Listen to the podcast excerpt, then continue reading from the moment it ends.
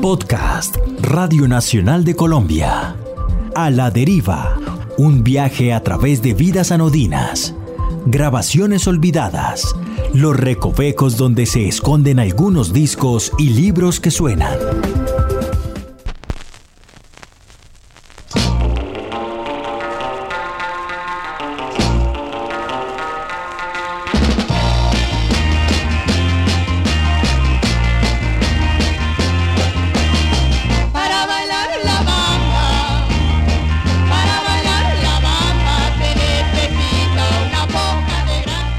Entre 1958 y 1968 se escribió en los microsurcos de Discos Fuentes un sensacional capítulo de la primera etapa del rock colombiano. Durante esos años, el sello editó al menos 30 sencillos y discos de larga duración que además de elevar al estatus de ídolos a los Yetis, Harold, Juan Nicolás Estela o Luis Fernando Garcés, contienen voces que no contaron con la misma suerte y pasaron rápidamente al olvido. Es el caso de las misteriosas hermanas Simoni, cuya historia es la protagonista de esta nueva entrega del podcast A la Deriva. Sean bienvenidas y bienvenidos.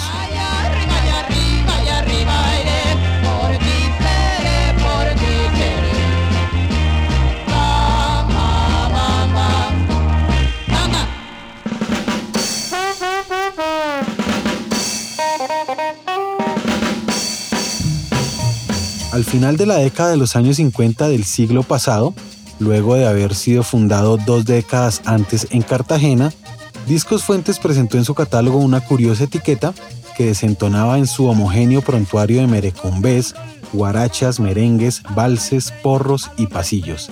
Se trató de OK Baby, un rock and roll atribuido a Toño Fuentes e interpretado por Carlos Román y su sonora vallenata.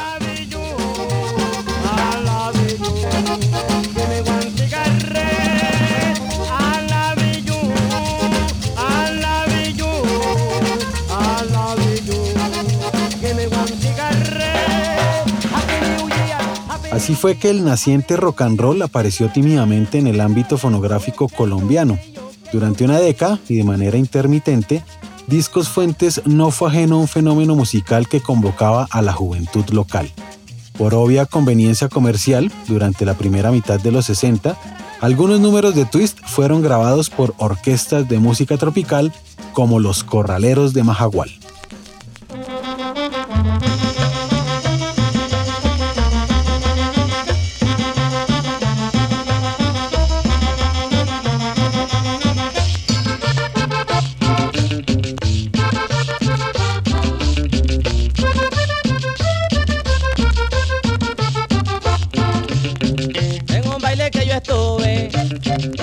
Encontrado una reunión hablándome un nuevo idioma que no es chino, ni francés, ni español, ni motilón. A partir de 1966, cuando la disquera encontró terreno fértil en Medellín, sobrevino una temporada salvaje y efervescente que tuvo como punta de lanza a los Yetis, quienes en Discos Fuentes forjaron su leyenda en la historia del rock nacional.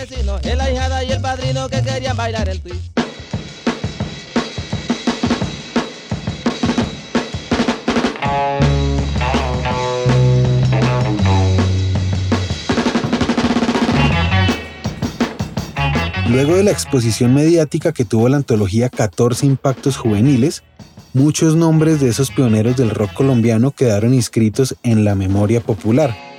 Si bien no es un secreto que solemos tratar con desdén nuestra historia musical, algo de la vida de Harold, Luis Fernando Garcés, Juan Nicolás Estela, los Ampex y por supuesto los Yetis está consignada en libros y documentos de prensa. No es el caso de las hermanas Simoni, cuya única referencia bibliográfica se encuentra en la guía de la balada pop en español de los años 60 y 70, en la que Jesús Alejandro Arriola nos advierte que el dueto conformado por Lorraine y Sandra Simoni, barranquilleras de origen italiano radicadas en Medellín, grabaron un compacto de cuatro canciones para el sello Fuentes. Aparte de esto, una generosa contribución en el universo digital del melómano Rafael Monsalve nos confirma que efectivamente registraron algunas canciones, como lo es el caso de Besitos a Gogo.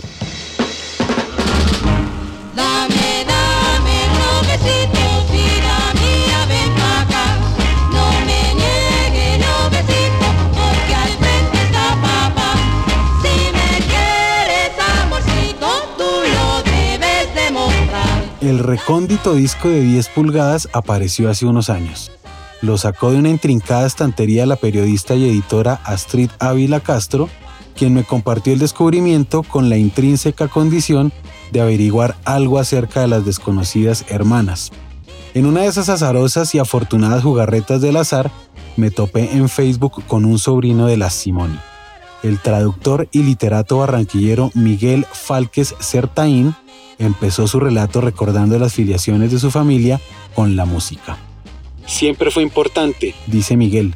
Mi padre, era el mayor, y sus siete hermanos cantaban, tocaban instrumentos y se aprendían las canciones de moda transmitidas por la CMQ de La Habana para luego interpretarlas en las fiestas privadas y en los clubes de la alta sociedad barranquillera. Nunca fueron músicos profesionales. Sus hijos y nietos siguieron esa tradición, como lo fue el caso de mi prima mayor Edith Lemus, cantante y compositora, Linda, mi hermana mayor, que grabó con el conjunto de Sofronín Martínez, y, por supuesto, Lorraine y Sandra.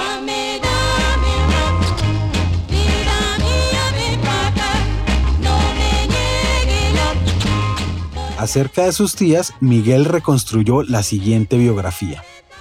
De las cuatro hermanas Simoni, hijas de Sofía Falqués Grau y Edward Simoni, dos, Sandra y Lorraine, fueron cantantes que grabaron para Discos Fuentes un compacto con cuatro canciones en plena época del furor del yeye y el gogo. Edward Simoni fue un estadounidense de origen suizo nacido en Montana que fue a Barranquilla como cónsul de los Estados Unidos. Allí, en 1935, contrajo nupcias con Sofía Falqués. Las hijas de este matrimonio nacieron en Barranquilla y se criaron luego en Miami. Lorraine nació en 1942 y Sandra en 1945. En los 60, Edward fundó una escuela elemental de habla inglesa en Medellín y allí Joyce, Lorraine y Sandra fueron profesoras.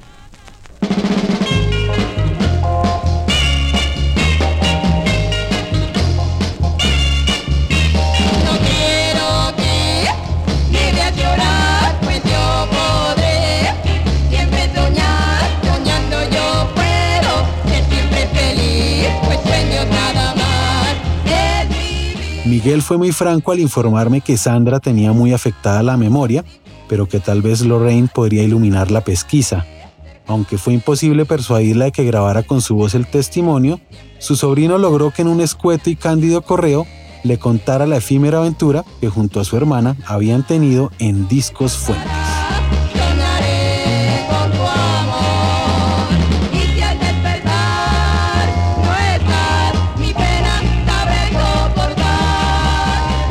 Sandy cantábamos a dos voces. Ella tocaba la guitarra y yo le hacía la segunda. Escribe Lorraine en su correo. Un día estábamos en una fiesta en el Club Campestre de Medellín. Allí estaba el señor Antonio Fuentes, dueño de la compañía que había hecho famosos a todos los cantantes del momento en Colombia. Cuando nos escuchó cantar se nos acercó y nos dijo que le había gustado mucho y que estaba interesado en grabarnos un disco. Eso nos tomó por sorpresa, pues nosotras simplemente cantábamos por deporte, Creo que eso fue lo que le fascinó. Así que nos pidió ir a la compañía y listo, grabamos las canciones. Después de esto nos sugirió hacer más grabaciones y hacer conciertos. Enseguida le dijimos que no, que muchas gracias, que no era nuestra profesión. Aún con nuestra negativa, el señor Fuentes nos terminó adorando. Lo que se grabó en ese disco fue rock, un estilo de rock muy americano.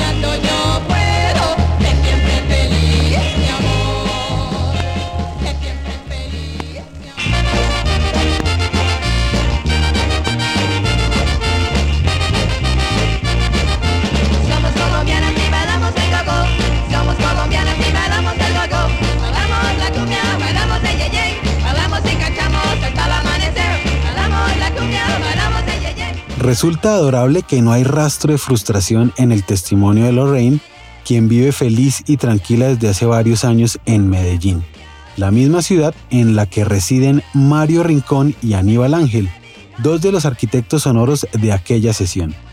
Bien conocidos por su memoria prodigiosa, ninguno logró evocar los detalles y tampoco dieron con el recuerdo exacto de las hermanas Simoni.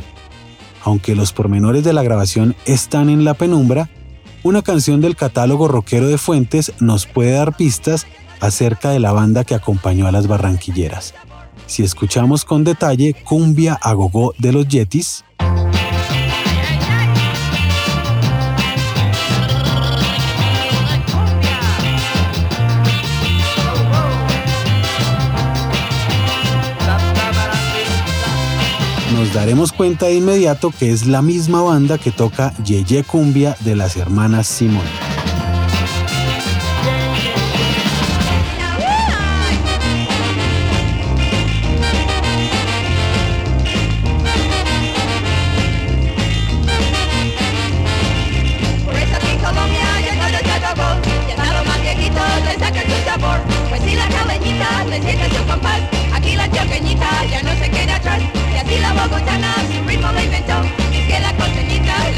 Si nos atenemos a los recuerdos del Yeti Juancho López, es muy probable que las canciones entonadas por Lorraine y Sandra Simoni hayan sido interpretadas por una banda conformada por la base rítmica de los Danger Twist, Harold en las guitarras y el mismo Aníbal Ángel en el órgano.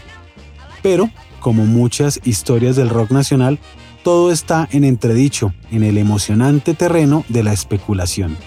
Con el fondo musical de Yeye Cumbia finalizamos un nuevo capítulo de A la Deriva, un podcast de la Radio Nacional de Colombia. Mi nombre es Luis Daniel Vega y les invito a seguir descubriendo biografías anodinas, grabaciones olvidadas, libros que suenan y algunas historias de discos inauditos.